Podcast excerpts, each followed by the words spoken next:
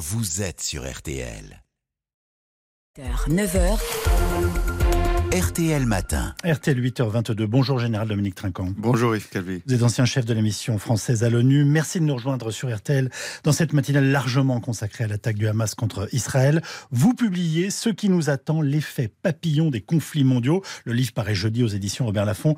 Plus que jamais, on a besoin de vos analyses, euh, Général Trinquant. Revenons sur ce qui nous attend, puisque c'est l'intitulé euh, de votre livre. Proche-Orient, euh, au Proche-Orient. Une guerre longue, comme l'a affirmé le Premier ministre israélien Benjamin Netanyahu est inévitable Une guerre longue à Gaza, entre Israël et Gaza, oui, avec un chamboulement probablement de ce qui était en train de se mettre en place, c'est-à-dire les accords d'Abraham, qui, il faut le rappeler, permettaient à un certain nombre de pays arabes de traiter directement avec Israël. Or, avec ce qui vient de se passer, la rue arabe va probablement parler et gêner un certain nombre de rapprochements comme celui de l'Arabie saoudite qui était en cours. Mais le Hamas a-t-il les moyens d'imposer un conflit sur la durée? Alors, idéologiquement, oui. Militairement, c'est moins sûr.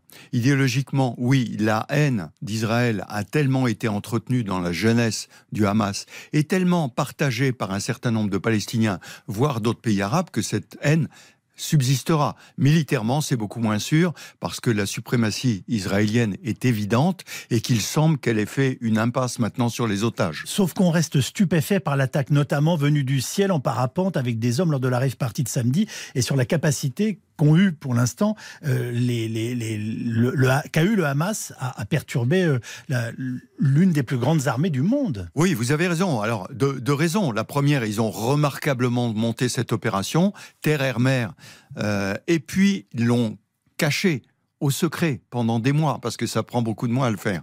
Mais ils ont pris Israël en état de faiblesse, parce que le, Premier ministre Netanyahou, lui, ne s'intéressait qu'à la Cisjordanie. Et donc Gaza était un peu... Ignoré? Ignoré, oui. Et puis en plus, bon, c'était le Shabbat, c'était ce qui fait que aujourd'hui, les citoyens israéliens disent on a attendu l'armée, on n'a pas vu l'armée. Général Trinquant, entre 150 et 200 otages israéliens sont détenus par le Hamas selon euh, les sources.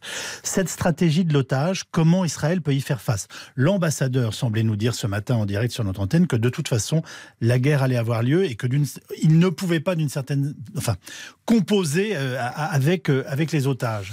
Oui, je crois qu'effectivement. Israël est condamné donc éventuellement à faire un trait sur la vie de ces hommes et ces femmes parce qu'il doit mener une guerre? Oui, je crois qu'Israël a tiré un trait, effectivement. Euh, ce qui, euh, pour le, Hamas, a pris des otages justement parce qu'il comptait sur la réaction habituelle euh, d'Israël de préserver les otages.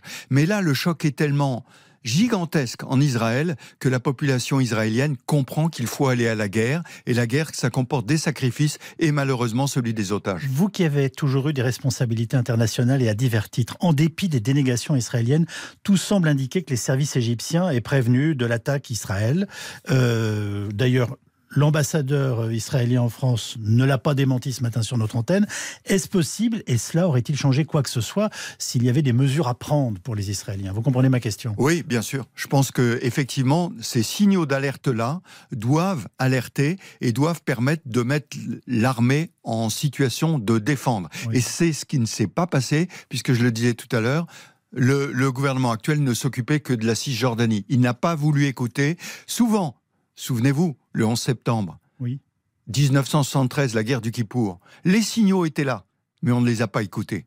On ne les a pas écoutés, soit parce qu'on n'y a pas fait attention, soit pour des raisons politiques, on s'est concentré sur un autre euh, site. Vous qui publiez un ouvrage qui est en fait un appel à la paix et au dialogue, euh, il n'y a aucune voie pour la négociation. En ce moment, en tout cas, le, Hamas veut la disparition d'Israël, qui veut lui-même la disparition, le pays veut la disparition du Hamas. Oui, ce sont deux radicalismes qui s'opposent. Et effectivement, temporairement, et c'est absolument terrible, c'est la marche vers le gouffre.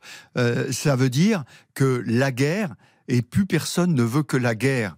Et tout le monde reste aveuglé par cette vengeance, par cette volonté de destruction.